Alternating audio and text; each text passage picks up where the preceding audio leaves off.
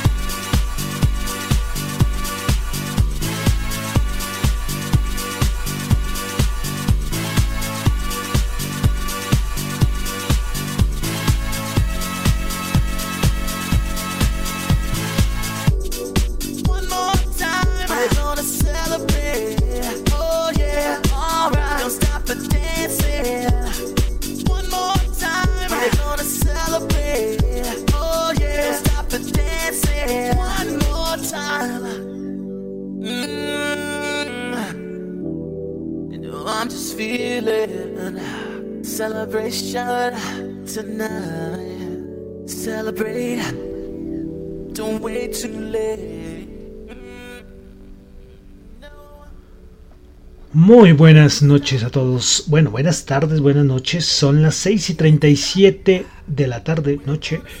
Mi nombre es John Torres y este es el resumen de las noticias económicas del el día, comenzando con Daft Punk y su famosísima canción One More Time de su álbum, de su álbum Discovery. ¿Y por qué estamos escuchando Daft Punk? Porque recuerden que seguimos avanzando en nuestro recorrido musical que estamos haciendo desde hace ya varias semanas, 1922 al año 2022. Y estamos ya en el año 2001. Y en este año 2001 pues fue lanzado el álbum Discovery, el famoso álbum Discovery de Daft Punk. Y estamos escuchando One More Time. Vamos a escuchar unos segunditos más de Daft Punk antes de iniciar el programa. Music's got me feeling so free. Celebrate and dance so free. One more time. Music's got me feeling so free. We're gonna celebrate, celebrate and dance so free. One more time. Music's got me feeling so free. We're gonna celebrate, celebrate and dance so free. One more time. Music's got me feeling so free. We're gonna celebrate, celebrate and dance so free. One more time, music's got me feeling so free. We're gonna celebrate, celebrate and dance so free. One more time, music's got me feeling so free. We're gonna celebrate, celebrate and dance so free. One more time,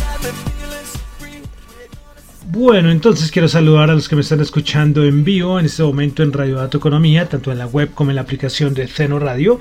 También los que escuchan el podcast en Spotify, muchas gracias a los que escuchan el podcast. No olviden calificarlo, es muy importante.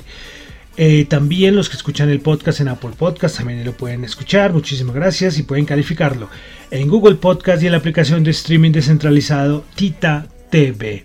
Bueno, entonces vamos a comenzar con el resumen de las noticias económicas de hoy sábado 27 de agosto del año 2022. Recordándoles que lo que yo comento acá no es para nada ninguna recomendación de inversión, son solamente opiniones personales. Siempre repetiré lo mismo porque es muy importante. Bueno, entonces vamos a comenzar. Siempre comenzamos el resumen con Asia. Y pues hoy vamos a comenzar con noticia desde la India. Y es que la India probablemente va a restringir algunas exportaciones de arroz ya que eh, su, su suministro interno está bajo fuertes amenazas y entonces tenían problemas para suplir la demanda interna. Entonces estos son fuentes muy cercanas al gobierno y esto lógicamente sería, esto impactaría mucho lo que es el, mercado de, este grano, del, del, arroz, lo cual, imagínense cuántas personas en el mundo no consumen arroz. Eh, yo creo que unos años vamos a tener índices de, miseria, de hambruna, muy relacionado con todo lo que ha pasado este año, desde el año pasado, eh, por todo, porque han pasado muchas cosas que afectan estos aspectos a nivel mundial. Bueno, pasamos ya a Europa. Bueno, comenzamos con Italia, donde tuvimos la confianza del consumidor en Italia. Se esperaba 92.5, terminó en 98.3. El, el GFK, que es el índice de confianza del consumidor en Alemania, se esperaba menos 32 y este quedó en menos 36.5. Bueno, de España, eh, la ministra de Economía eh, señaló una cosita que quiero solamente darles, leerles un poquito el, párrafo, son todos renglones. Y dice que cada familia ha perdido ya 4.159 euros por la inflación respecto al poder adquisitivo que tenía antes del COVID.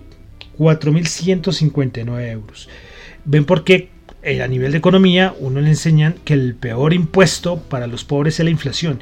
Y es que la inflación afecta la economía, lógicamente, los más pobres, eh, pero puede destruir la economía de un país. Miremos el caso aquí al lado de Venezuela. Eh, tu moneda, por ejemplo, bueno, en este caso Europa, pues está el euro, es una moneda más fuerte, pero si tu moneda no es muy respaldada, la inflación puede destrozar tu moneda. Entonces, eh, me pareció muy interesante esto que dijeron desde España. Bueno, hay una noticia importante y es que Reuters comunicó que parece que miembros del Banco Central Europeo quieren discutir eh, un aumento de 75 puntos básicos para el próximo mes de septiembre, ya que se ven un deterioro en la economía y en las perspectivas de inflación. 75 puntos básicos. Esto ahorita en el mercado lo vamos a comentar, pero eso inmediatamente afectó el mercado de bonos en Europa. Bueno, el ministro de Economía alemán, el señor Habeck, dijo que toca prepararnos, dijo así el señor alemán, refiriéndose a los alemanes, a una subida de precios en el nivel de la energía para invierno. Que lo que están viviendo ahora puede ser no puede ser tan malo como lo que se va a vivir en el invierno. Noticias un poco estremecedoras, ¿no? Lo que se prepara Europa para este invierno. Eh, de una vez yo digo una cosa, el otro día yo, yo reflexionaba y, claro, yo el otro día decía que claro, la recesión es por culpa de Putin, la, crisis energética por, pulso del por eh, culpa de Putin, pero yo decía, eh, un ejemplo, si yo le doy las llaves de mi casa a alguien y se las doy un día, dos días, tres días, y ese alguien coge y entra a mi casa y, y me desocupa la casa, la culpa de quién es. La culpa es de esa persona o la culpa es mía por yo darle las llaves de mi casa. Entonces, eh, yo por eso el otro día yo creo que sí cometí, no cometí un error, sino que uno echa la culpa toda a Putin. No, la Europa, Alemania, empezando por Alemania, Francia, todos estos países lo que hicieron fue coger y, depender de un momento a otro energéticamente de Rusia. Y la culpa, pues de cierta manera, bueno, bueno Putin no es un santo, pero, pero acá hay mucha culpa, ¿eh? eh de los países europeos. Esas decisiones no las tomaron bien Eh, siempre nombraré a esta muchacha, la, la, chica esta, Greta, ya se me olvidó el nombre, que se pasaba en Europa dando sus discursos. Y claro, fue una, como no, bueno, vamos a utilizar la palabra, creo que está mal utilizada, pero vamos a colocarlo así como una lavada de cerebro de los gobernantes europeos. Y miren, lo que hace ahora Rusia es que...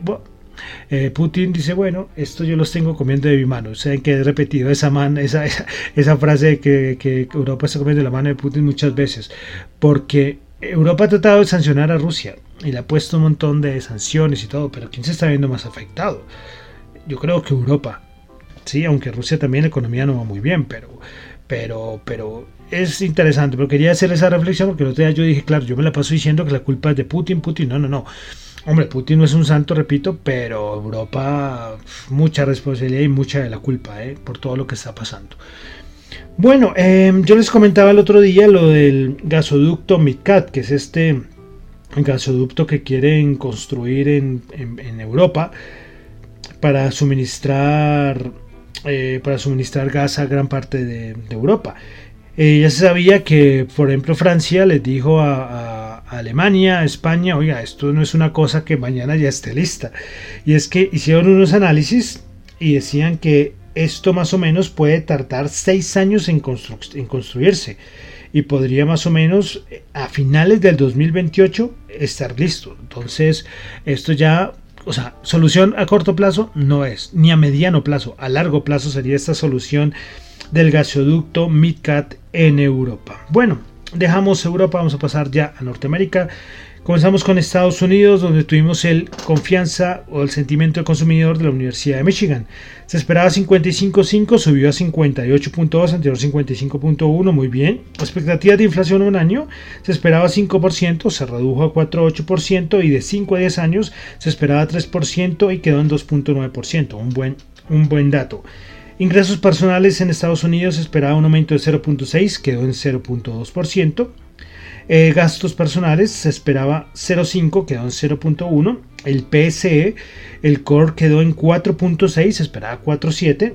Y el, y el interanual deflactado eh, se esperaba 6.4, terminó en 6.3. O sea, fueron datos buenos. Y recordemos que este PSE es el que ve la Reserva Federal. Ya hablando de Reserva Federal, ayer fue el día, el día Jerome Powell, todos los gente, los agentes, los operadores de mercado, miembros económicos de todo el mundo, con los ojos puestos en, en Jackson Hole con la, con la declaración que iba a dar el señor Jerome Hayden Powell. Bueno, se esperaba que hablara más o menos media hora, 25 minutos, una cosa así, y nada. Si llegó a 10 minutos fue mucho. Fue una cosa súper rápida. Muchos, muchos decían es que esto tranquilamente podría haber sido, podría haberlo montado en TikTok. la, gente, la gente es mala, ¿no? La gente es cruel. Porque claro, fue una cosa rapidita, fue una cosa plan, plan, plan. Listo, voy a resaltar tres puntos de lo que dijo Jerome Powell el día de ayer. Eh, para restaurar la estabilidad de los precios probablemente se va a requerir mantener una postura de política restrictiva durante algún tiempo. Punto 1. Segundo, se debe continuar con, con, con lo que está haciendo la Reserva Federal hasta que el trabajo esté terminado. Siguiente. Las lecturas de la inflación más bajas de julio son bienvenidas, pero por debajo de lo que se necesitará antes de que estemos seguros de que la inflación esté bajando. Y cuarto, que las medidas que tomen la, la Reserva Federal podría doler en algo a la economía. Ya, eso fue, punto. Eso fue lo más destacado. O sea, como digo, fue una, una conferencia express. Eh, ya ahorita cuando estemos en la parte de mercado vamos a hablar, pero no dijo nada raro que en ningún momento dijo que vamos a subir 100 puntos. No, no, no. No dijo en ningún momento nada raro. ¿sí? Eh, como les digo, fue una cosa más bien hawkish, no dovish, fue más bien hawkish, pero eso fue, fin, de lo que dijo Jerome Powell. Después eh, apareció hablando Harker, pues hablando, bueno, George, de otros miembros de la Reserva Federal, que sí, que qué buen mensaje Jerome Powell, eh, bueno, todo eso alabando a, a, su jefe, ¿no? Eh, pero eso fue, eso fue.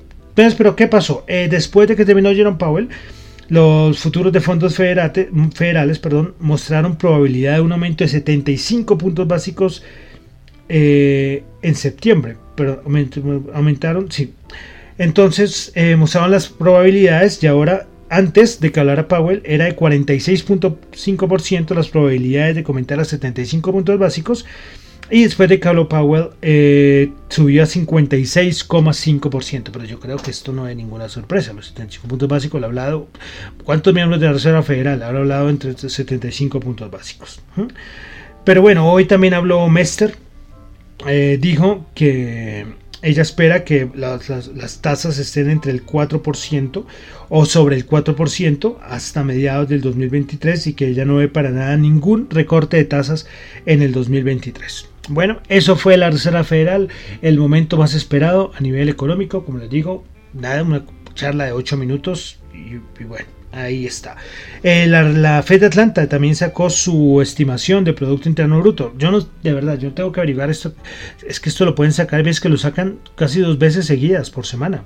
Pero no sé cada cuánto, eh, cada cuánto sacan este dato de la Fed de Atlanta. Pues bueno, el anterior dato era de 1.4% y la Fed de Atlanta dice que eh, eh, que el tercer trimestre de Estados Unidos, la economía de Estados Unidos, que sería el 1.6%. Bueno, todavía faltan semanas para que termine el tercer trimestre. Bueno, pasamos aquí a Colombia, donde voy a resaltar solo una cosita. Eh, ayer el doctor ministro de Hacienda José Antonio Campo, pues estuvo en una en un simposio, creo que fue de la NIF, que organizó la NIF. Pues bueno, el ministro de Hacienda informó que el gobierno nacional está estudiando la posibilidad de venderle algunos activos energéticos a la EPM, es decir, a las empresas públicas de Medellín y al Grupo de Energía Bogotá. Eh, dice el ministro que vamos a ver si algunos activos se venden, pero no al sector privado, sino a otras empresas públicas. Una parte energética a la EPM y a la empresa Energía de Bogotá. Entonces, bueno, noticia interesante a nivel del el sector energético colombiano. Bueno, vamos a pasar ya a la parte de mercados, a la parte de commodities, acciones, criptos y comenzamos con el rumor que ayer apareció que supuestamente Amazon va a comprar EA, Electronic Arts, los, los famosos de juegos como FIFA, por ejemplo, es el más famoso que ellos tienen. Eh, pero bueno, después Amazon dijo que no, que, no, que salió en la CNBC que, que, no, que ellos no tienen pensado comprar Electronic Arts.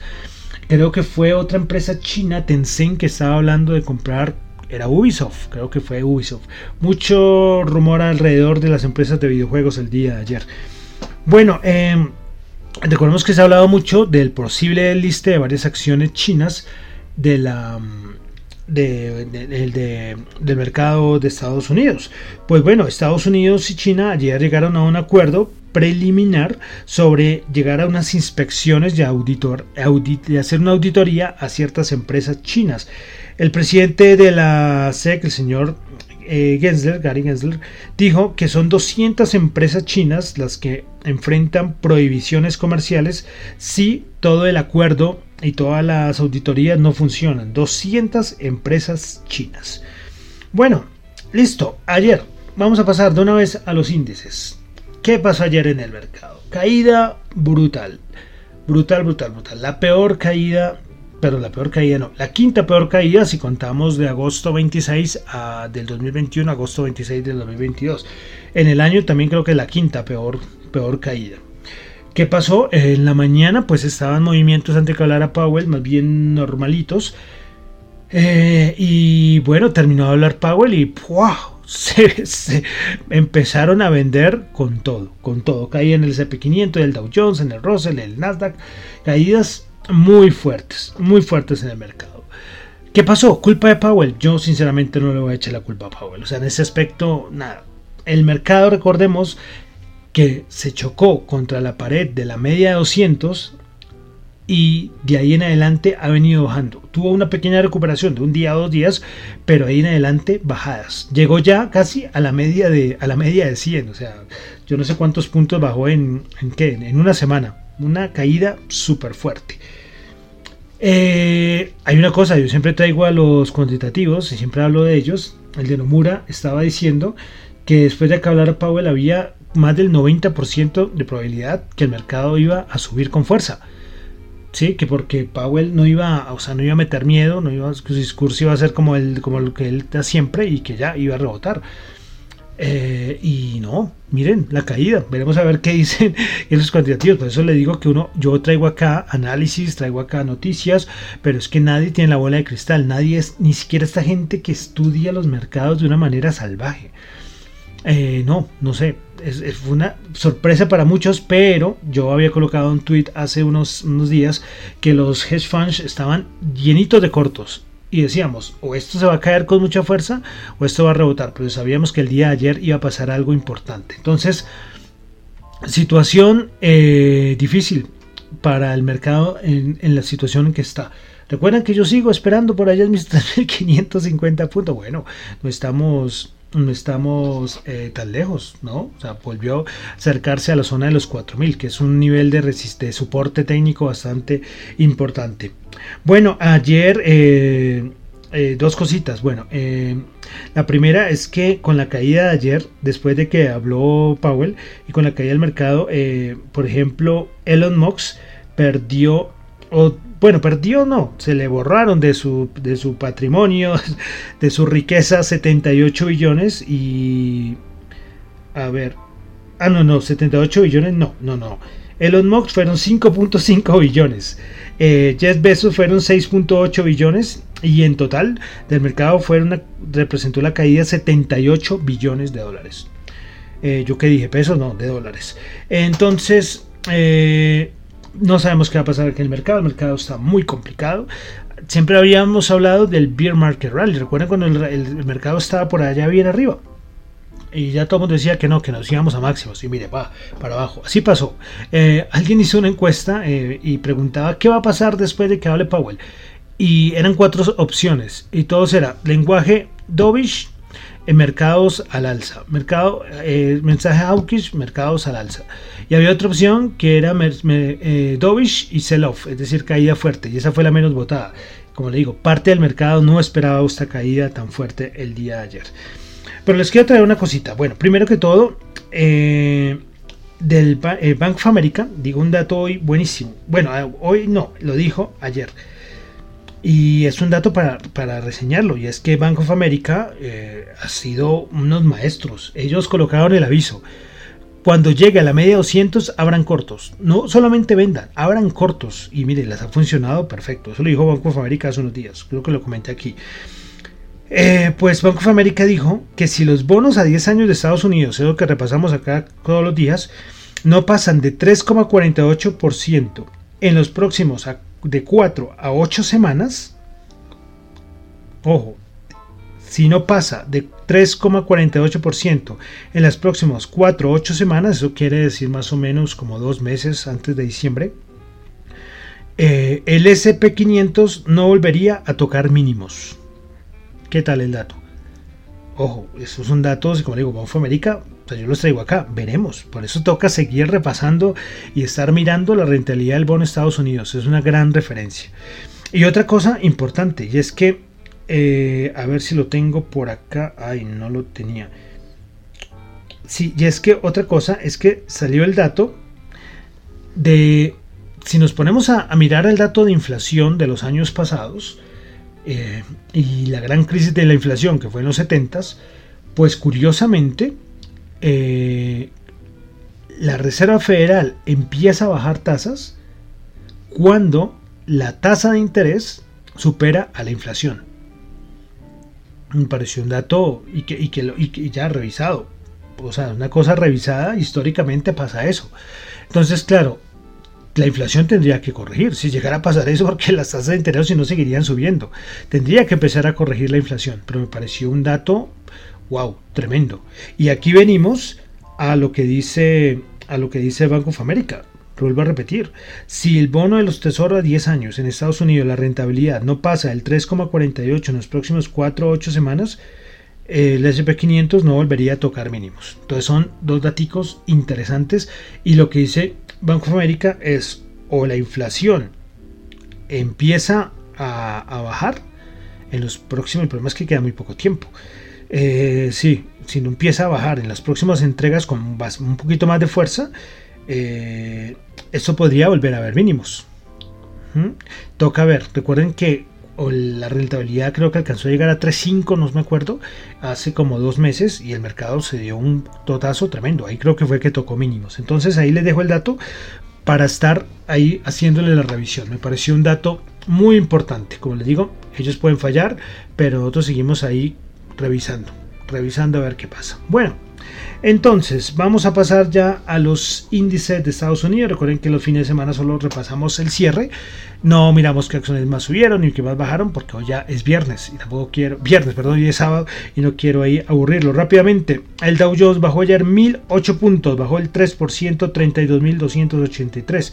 El Nasdaq bajó 497 puntos, 3,9%, 12.141. El SP500 cerró en 4.057 bajó 141 puntos, 3,3%. Bueno, vamos a mirar la... Lo, siempre miramos el VIX, la rentabilidad del bono, en la importancia que tiene la rentabilidad del bono en Estados Unidos. Y vamos a mirar el dólar. Bueno, entonces comenzamos con el VIX. Aquí, recuerdo que hemos comentado, cuando estaba en esa zona, estuve debajo de 20 esperando que la gente subiera. ¿eh? Pues subió ayer 17,3%, 25,56 el VIX. Bueno, vamos a pasar ahora a dólar. El DXY cerró en 108,8, también recuperándose. Alguito, el dólar. Eh, bueno, vamos a pasar entonces a la rentabilidad del bono de los Estados Unidos, que toca hacerle mucha vigilancia. 3,03. Ayer fue un día muy tranquilo para el bono. Eh, de los Estados Unidos. Porque ¿qué pasa? Normalmente ves que baja la rentabilidad porque antes, antes, de, antes del COVID, eh, cuando había un momento de, bajadas muy duras en bolsa, la gente salía a comprar bonos de los Estados Unidos como un, como un seguro, ¿no? Eh, pero ayer no, ayer se vio tranquilo. Y recuerdan lo que yo les había comentado lo que yo les había comentado sobre los bonos de, Europa. Cuando salió la noticia de que la del Banco Central Europeo podría subir 75 puntos básicos, básicos perdón, esto afectó eh, inmediatamente a los bonos de, Europa. Por ejemplo, el bono alemán a 10 años, que es la gran referencia también, subió el 0,11%, terminó en 1,39%. Entonces esto también... Y esto contagia, ¿eh? esto también contagia, aunque no tanto ayer a los bonos a los bonos de Estados Unidos. Bueno, podría ser un, contrapeso, ¿no? La noticia de Europa afectando y lo cual podría afectar la rentabilidad, pero por otro lado la bolsa cayendo, lo que iría en contrario. Bueno, es un análisis ahí rápido que me acabé de, de, pensar, porque es que verdad la rentabilidad del bono de Estados Unidos ayer pues sorprendió estando más bien quietica, a diferencia de las otras veces, ¿no? Bueno, entonces vamos a pasar ya a la Bolsa de Valores de Colombia. Vamos solamente a revisar cuánto cerró el Colcap, el MSCI Colcap el día de ayer bajó 0,4%, terminó en 1.298 puntos. Bueno, vamos a ver cómo están, o cómo están, no, cómo cerraron el oro y el petróleo. El oro 1750 bajó 20 dólares la onza. El WTI 92.9 terminó subiendo 0,4% y el Brent vuelve sobre los 100 subiendo el 1.2%. Bueno, y vamos a terminar como siempre con, ah, bueno, dólar en Colombia, 4.388 para este fin de semana, bajando, bajando 20 pesos en la tasa representativa del mercado. Recuerden, 4.388 pesos. Y entonces vamos a terminar finalmente, como siempre, con las criptos, con los criptoactivos. Yo les seguiré diciendo criptoactivos, a muchos no les gusta, pero aquí en Colombia, por definiciones del Banco de la República, me parece, me parece bien. Yo creo que criptomonedas es debatible, criptoactivos, decirle todo criptomonedas es debatible, decirle todo criptoactivos yo creo que también. Bueno, Bitcoin bajando el 0,87%. Recuerden tener ahí, aunque no operen Bitcoin, bueno, eso no es una recomendación, pero sí les aconsejo que, por ejemplo, Bitcoin como no cierra, las cripto no cierran, eh, Bitcoin le da a uno una señal de riesgo, cómo está el riesgo de los mercados está luchando para no perder los 20.000. Están 20.037. Ya ha perdido los 20.000 como dos veces en las últimas 24 horas. Y está ahí luchando. En ese momento bajando el 1.07%. Ethereum bajando el 1.1%. BNE bajando el 0,6%, Ripple bajando el 0,6%, Cardano subiendo el 4,5%, Solana bajando el 0,6%, Dogecoin subiendo el 0,2%, eh, Polkadot subiendo el 1,6%, y Polygon Matic subiendo el 5.1%. De una cosita de las criptos es que se ha hablado, a ver les comento rápidamente, hace por allá en el 2010, 2011 más o menos, había un exchange que se llamaba eh, Mangox. Este exchange era de los primeros en esa época, me 2010, 2011 más o menos. Pues esto lo hackearon, hubo un robo masivo de criptos, bueno, pero gracias a la blockchain, que esto recordemos que es, eh, semi privado, pues eh, hicieron el seguimiento y lo recuperaron. Y todo el mundo está hablando es que porque parece que a la gente les van a entregar sus Bitcoin.